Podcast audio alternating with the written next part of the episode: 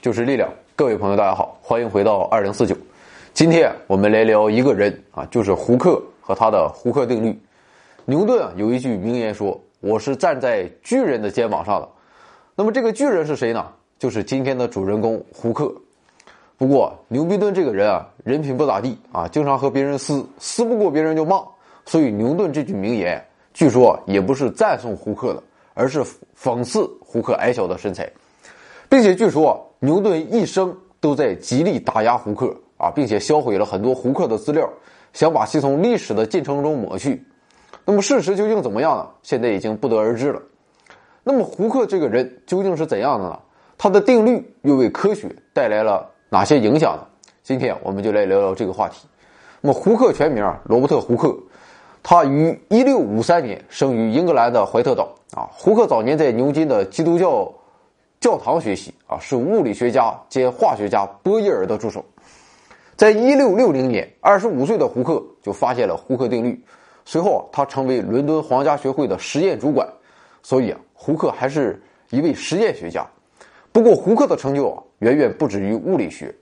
五年后，胡克就发表了《显微术》一书啊，通过在显微镜下比较植物细胞和猴子细胞，胡克率先提出了“细胞”一词。一六六六年。胡克参与了伦敦大火后的重建工作，与克里斯托弗·雷恩一起进行了格里威治皇家天文台，以及为纪念伦敦大火而建造的纪念碑和伯利恒皇家医院。胡克在1703年逝世，那么他的骨灰曾于19世纪被迁移至伦敦北部，但是现在已经找不到了。2006年2月，一本丢失多年的胡克在皇家学会会议上的记录的副本被发现。那么这个副本可能也是现在了解胡克最好的材料，被保存在伦敦皇家学会中。那么这个胡克定律究竟有什么用呢？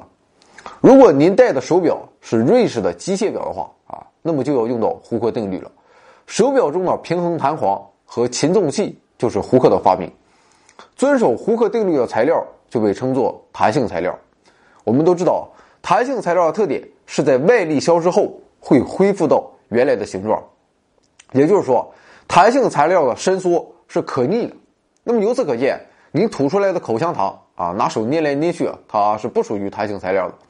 不过，我们也不能绝对的一棒子把口香糖呼死。许多材料都是在一定的受力范围内才会表现出弹性，但如果拉力太大，材料就会开裂或者失效。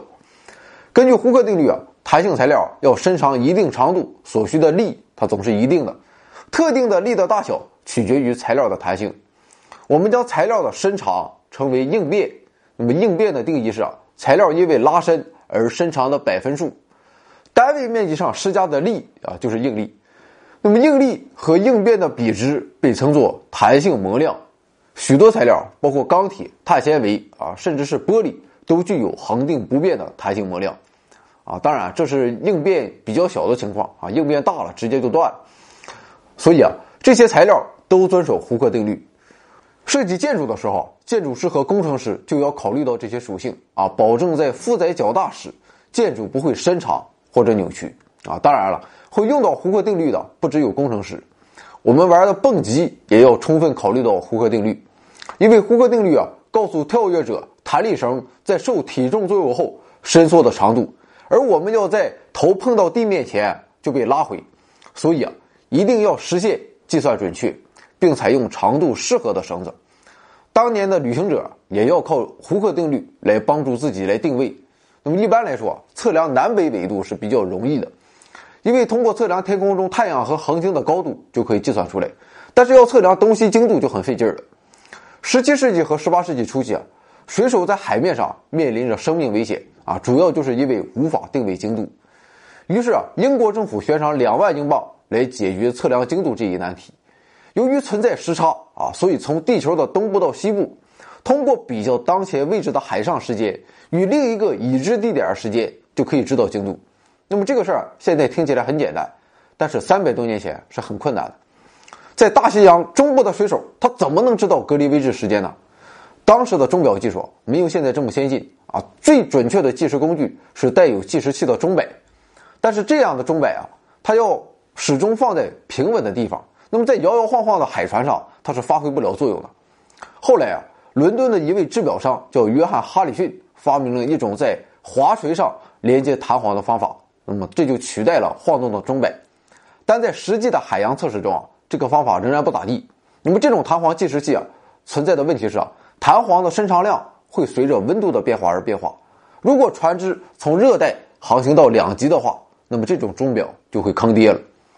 不过哈里逊后来想出了一个新的办法。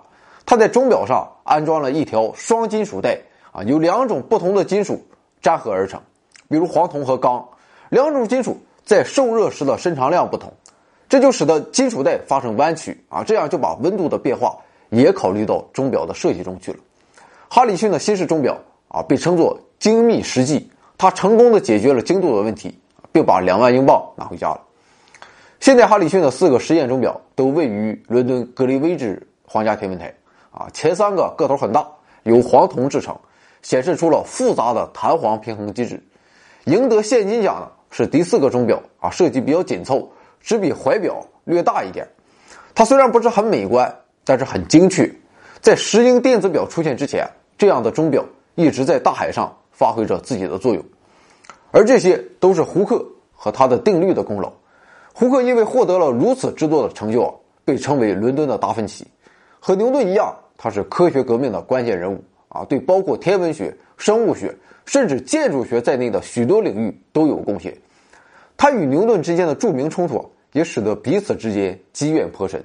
胡克不接受牛顿的光的颜色理论啊，这让牛顿很不爽。而胡克在万有引力的平方反比定律上的突出贡献，牛顿也一直不承认。可惜的是啊，那个时代终究是牛顿的时代，牛顿掌握了太多的话语权。所以啊，虽然胡克有如此巨大的科学成就，却鲜为人知，甚至他一生中没有任何一幅肖像留存啊，据说也是牛顿销毁的。但不论怎样，胡克定律啊，就是对胡克创造力的最好见证，谁也不能抹杀胡克在推动人类历史进程上的贡献。啊，就是牛顿他就不能。也许胡克真的很矮小，但他也真的是一个巨人。如果你想参与更多互动。欢迎关注我们的微信订阅号 back to 二零四九 b a c k t o 二零四九，您也可以在订阅号中直接向我们提问，我们会抽取您的问题在节目中答疑。来到订阅号，您会发现更多。